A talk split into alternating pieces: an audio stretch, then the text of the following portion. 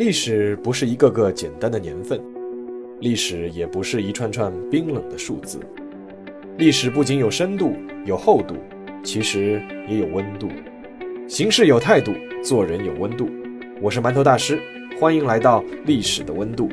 让我们读懂过去，活好当下，坦面未来。各位听众朋友们，大家好，欢迎来到每周五的馒头说历史的温度。上一次呢，妙笔生花这个专辑呢，我说过就暂告一个段落了。接下来呢，准备从之前上过的那么多的专辑里面啊，选一个来继续下去。今天想继续一个之前的专辑，就是寸雪河山系列。在上海有一座著名的仓库，这座普通的仓库呢，却因为在抗战史上一段被死守的经历，导致在全国都几乎家喻户晓。没错，这座仓库就是四行仓库。一九三七年十月二十七日凌晨两点，上海闸北区苏州河北岸四行仓库。这是一座六层楼的钢筋水泥建筑，因为是当时上海四所银行设立的联合营业所的仓库，所以说被上海人叫做四行仓库。此时的四行仓库里，脚步声声，人声鼎沸，一道道的命令清晰可闻。一楼所有的门窗用沙包和粮食全部堵死，二楼以上的窗户堵死一半，到时候可以扔手榴弹。电源全部切断。别让鬼子利用电线放火。随着一道道命令被传达下去，一队队士兵在仓库内来回穿梭。一位士兵向一位长官报告：“报告长官，一切准备就绪。”长官命令道：“清点人数，把每个人的名字都记下来。”长官说：“之所以下这道命令，是因为等到大家全体殉国之后，这份名册能够传递出去。”让国家优待烈士的家属。然后长官命令全体集合，他当着所有人的面大声说：“这个仓库就是我们最后的阵地，也可能就是我们的坟墓。但是，只要我们还有一个人，就要和敌人拼到底。听清楚没有？”所有的士兵大声回答：“听清楚了。”呼声在整个仓库间激荡。在之后的四天，这支残缺不全的部队将被整个中国乃至世界知晓。中国国民革命军第八十八师二六二旅五二四团，这个团的长官的名字叫谢晋元。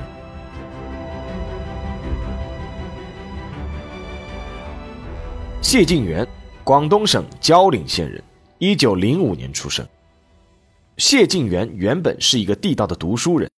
他当时考进了广东大学，也就是现在的中山大学。但是在那个年代，谢晋元发现空谈理论或者上街游行和喊口号，并没有什么太大的作用。要改变这个国家，就必须自己投入到第一线去。一九二五年，谢晋元以广东大学毕业生的身份考入了黄埔军校第四期，投笔从戎。一九二六年七月，北伐战争开始。谢晋元提前毕业，从一名排长做起，一路冲锋陷阵。到了1936年，谢晋元做到了国民革命军第八十八师二六二旅的旅部中校参谋。那一年，中日之间火药的气味已经四处弥漫。谢晋元的部队从四川万县调防江苏无锡。谢晋元到了以后，立刻做了一件事情，把住在上海龙华镇的妻子林维成和儿子送回了广东原籍。在与妻子告别的时候，谢晋元说：“我不是好儿子，也不是好丈夫，奉养年老父母和抚育年幼子女的重担，要你承担了。这场和日本的战争会非常激烈，我们肯定会有很大的牺牲，也会有局部的失利，但是我们的国家一定会胜利。到时候我亲自来接你们母子回上海。”一九三七年八月十一日深夜。二六二旅五二四团奉命从无锡出发，开赴上海。两天后，惨烈的淞沪会战爆发了。之前我在《寸雪河山》专辑的《上海一九三七一寸山河一寸血》这期节目中，专门讲了这场淞沪会战。相信听过的朋友们都知道，这是一场惨烈的大战。中国军队在大多数的时候都打得非常的英勇，损失也很大。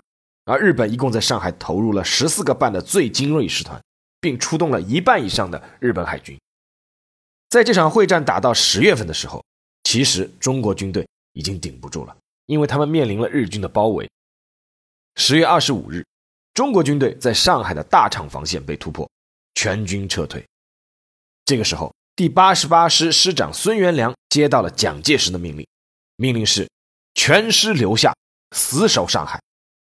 第八十八师之前我们说到过，是蒋介石的嫡系王牌师，全德械装备。淞沪会战一开始就被顶到了最前线，蒋介石也希望借此让全国各地的军阀看到中央军誓死抗日的决心。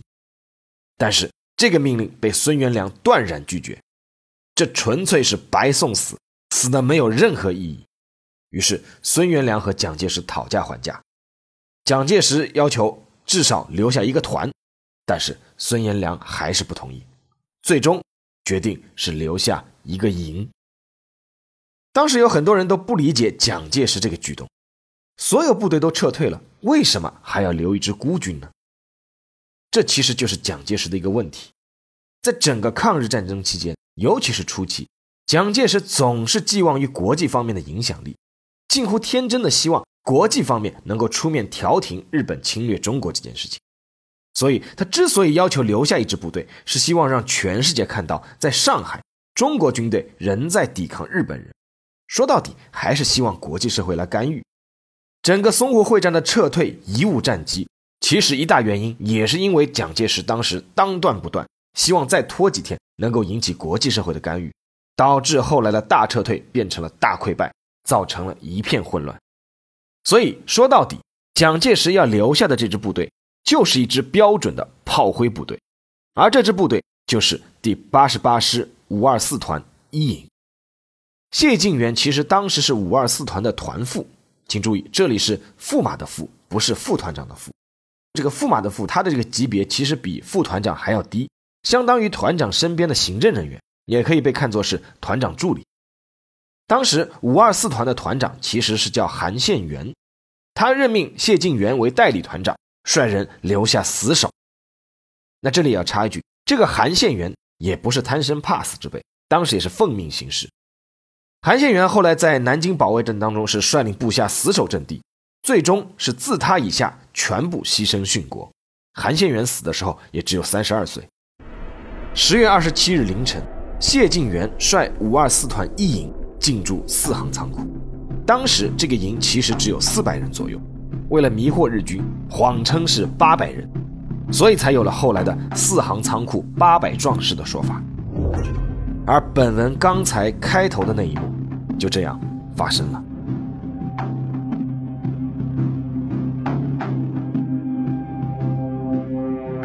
十月二十七日清晨，大摇大摆来到苏州河边的日军，被四行仓库里突然射出的子弹给打懵了。中国军队不是全撤了吗？怎么还有部队在这里？整整一个上午，日军没敢行动。在摸清了情况之后，当天下午，日军对四行仓库完成了包围，开始大规模进攻。一时之间，枪林弹雨，弹片横飞。四行仓库独特的地理位置，给谢晋元的孤军创造了一个有利的条件，那就是四行仓库虽然三面被日军包围，但是它的南面。却是和英租界相连通的。当时的日军还没有向英美列强宣战，所以说还不敢动他们的租界。所以尽管枪声激烈，但是日军不敢动用飞机轰炸，也不敢炮轰。在基本相同的武器条件下，视死如归的中国军人又居高临下占据了守势，日本人的头一下子就大了起来。而苏州河两岸的上海市民却沸腾。竟然还有一支中国军队没有撤，他们还在打鬼子。这个消息在上海市民中迅速传播。到了二十七号下午，苏州河边居然聚集了上万名的上海市民。虽然不远处就是弹片横飞的战场，但是隔着苏州河围观的上海市民却没有躲开的意思。他们看到谢晋云的士兵干掉日本士兵或者炸毁日本战车，就一起拍手欢呼，齐声叫好。看到日本军队想偷袭，就齐声大喊，提醒中国军队的士兵，还用黑板写字和画图，向仓库里的中国军队通风报信。当大家知道仓库里留守的中国军队可能会缺少食品和药物的时候，上海市民自发组织起来，捐赠食品和药品。第一天就通过租界送进去两万张大饼和各种水果以及药品。在这些上海市民里面，有一个十五岁的女孩叫杨慧敏。当时杨慧敏看到四行仓库的三个方向都已经飘起了日本的太阳旗，而南面飘的是英国的米字旗。作为当时战地服务队童子军的杨慧敏，就希望能够为谢晋元和他的壮士们做些什么。二十七日深夜，杨慧敏冒着生命危险。爬过当时的上海西藏路，通过四行仓库与英租界相接的一个烟杂店，送进去了一样东西。十月二十八日清晨，东方慢慢露出了鱼肚白。一大早就来围观的上海市民，发现了四行仓库的楼顶居然升起了一面国旗。那一面国旗有两根竹竿接在一起当旗杆，在一片日本太阳旗和英国米字旗中间，迎风飘扬，分外显眼。二十个左右的中国军人在楼顶面向国旗肃穆地进军礼，对岸的上海市民顿时就沸腾了，很多人脱帽致敬，而更多的人瞬间就流下了热泪。人群中忽然就爆发出了齐声的呼喊：“打倒日本帝国主义，我们必胜！中华民族万岁！”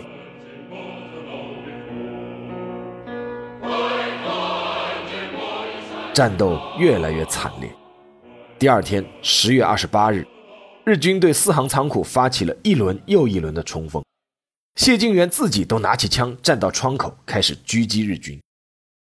但是日本人想出了一个法子，他们找了一块厚的钢板，有十几个日本突击队的士兵托举在头顶，挡住子弹，向四行仓库的底楼突进。他们准备用随身携带的炸药包炸开四行仓库底楼的墙体，打出一个突破口。关键时刻，五二四团一名叫陈树生的敢死队员站了出来。他在自己的身上绑满手榴弹，拉了导火索，直接就从窗口跳了下去，与那个突击队的十几个日本士兵同归于尽。谢晋元当时就站在窗口，泪流满面。陈树生是四川人，之前他已经在一件白汗衫上给远在家乡的母亲写下了一封血书，上面写道：“舍生取义。”儿所愿也。像这样的遗书，四行仓库里一共有二百九十八封。十月二十九日，谢晋元给师长孙元良发了一封信，信里面说道：“誓不轻易撤退，亦绝不做片刻偷生之计。在晋元未死前，全营官兵必向倭寇取偿相当代价，绝不负师座，绝不负国家。”十月三十日。孤军坚守四行仓库四天之久的谢晋元将士，已经把日本人惹得恼羞成怒。日本人终于调集了三十七毫米口径的平射炮，开始猛轰四行仓库，然后开始四处纵火焚烧，甚至完全不顾国际公法，开始向仓库内发射毒瓦斯。日军扬言将不顾一切后果，采取极端手段对付中国守军。无论是实际攻势还是口头威胁。都没有对四行仓库内的守军发生任何作用，直到十月三十日晚，四行仓库岿然不动。但是，一些不在仓库里的人反而还是被吓到了。十月三十日晚，谢晋元非常意外地接到了撤退的命令。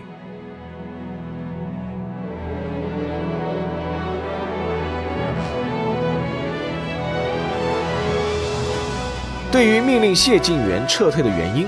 至今还没有一个明确的说法。有一种说法是，各国使节向中国政府提出召会，要求出于人道主义考虑撤回谢晋元的孤军。另一种说法是，由于日军被激怒，各种火力和攻击手段明显升级，英租界怕自己被殃及池鱼，于是就向蒋介石政府施加压力，坚持要求撤出谢晋元的部队。从谢晋元部队后来的遭遇来看，后一种说法似乎更可信。十月三十日晚，再三表示全营将士已经准备与仓库共存亡的谢晋元，在安排好阻击和掩护之后，含泪将自己的部队撤进了英租界。这四百个壮士在四行仓库坚守了四天，消灭了日军两百余人，摧毁日军坦克两辆。而谢晋元的部队呢，牺牲九人，伤二十八人，最终剩下四百人不到的部队安全撤进英租界。如果这个故事到这里就结束了，不失是有一个圆满的结局。但是现实却是残酷的，这个故事并没有结束。一进入英租界，谢晋元的部队。就被缴械了。按照原先的约定，应该是谢晋元的部队通过租界，然后与在上海西面的中国军队会合，继续投入到抗日战场中去的。但是日本人却给英租界发了威胁：如果你们敢让谢晋元的部队离开，我们就立刻进入租界搜捕追击。但是英租界也不敢得罪中国人，最终他们迫于中国民众的压力，没有把谢晋元的部队引渡给日本人，但是呢，也不敢放走他们。而是将他们放在租界内一块十五亩大的地方软禁了起来，而这一禁就是四年。在这四年期间，谢晋元和他的部队遭受了很多不公正的待遇，但是他率领一营的全体将士每天准时出操训练，自己办饭食，还自己举办唱歌会、运动会等等。在那段时间里面，上海也沦陷了。但是上海市民每天都会来到这片孤军的营地，给他们带好吃的，告诉他们外面的新闻和战事进展。多的时候每天会有数千个人过来，少的时候也有一两百人。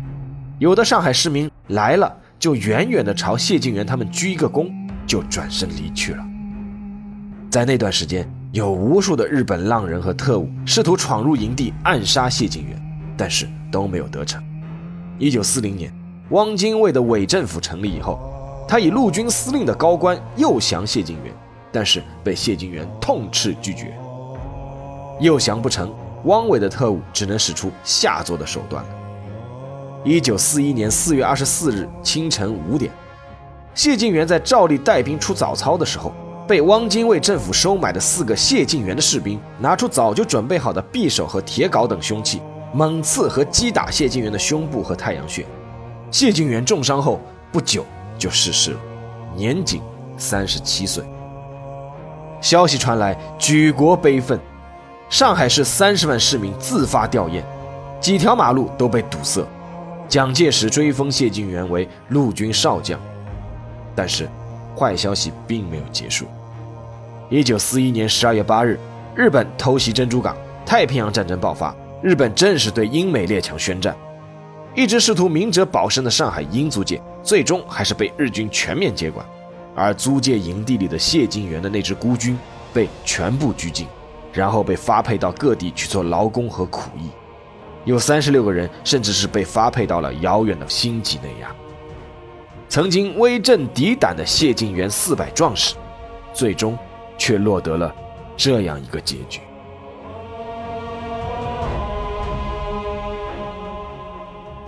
下面进入馒头说，历史呢有时候就是这样冷酷无情。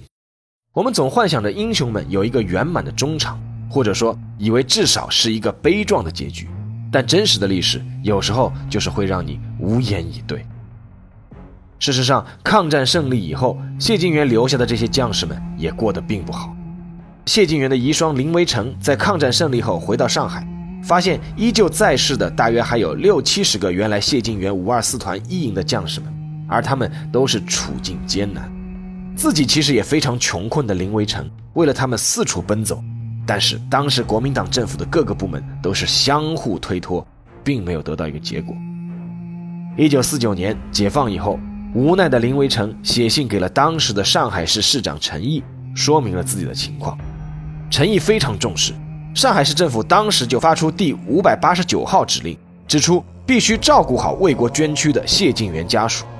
当时政府拨出了吴淞路四百六十六号房屋一栋，还有一块墓地给了林维成。但是到了十年浩劫的时候，谢晋元的墓碑又被红卫兵给砸了。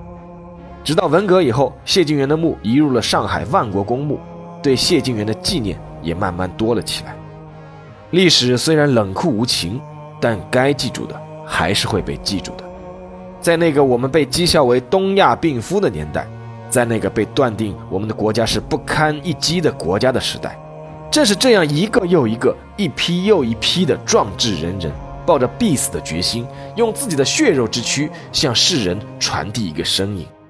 那个声音就像当时那首传遍全国的歌曲《歌八百壮士》唱的那样：“中国不会亡，中国不会亡。”你看那民族英雄谢团长，中国不会亡，中国不会亡。你看那八百壮士孤军奋守东战场，同胞们起来，同胞们起来，中国不会亡。